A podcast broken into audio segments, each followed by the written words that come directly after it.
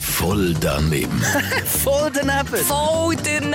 Voll daneben. Voll daneben! Garantiert voll doofe Antworten bei Energy Mein Morgen.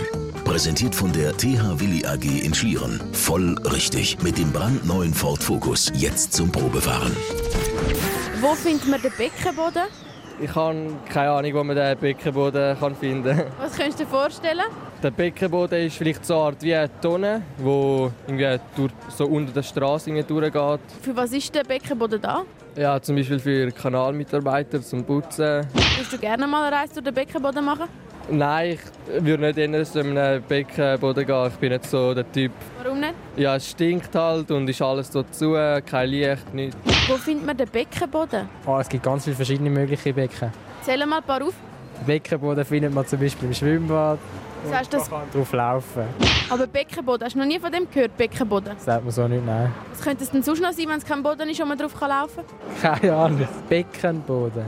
Wenn das etwas an deinem Körper ist, was könnte es sein? Etwas im Gesicht? Voll daneben. Voll daneben!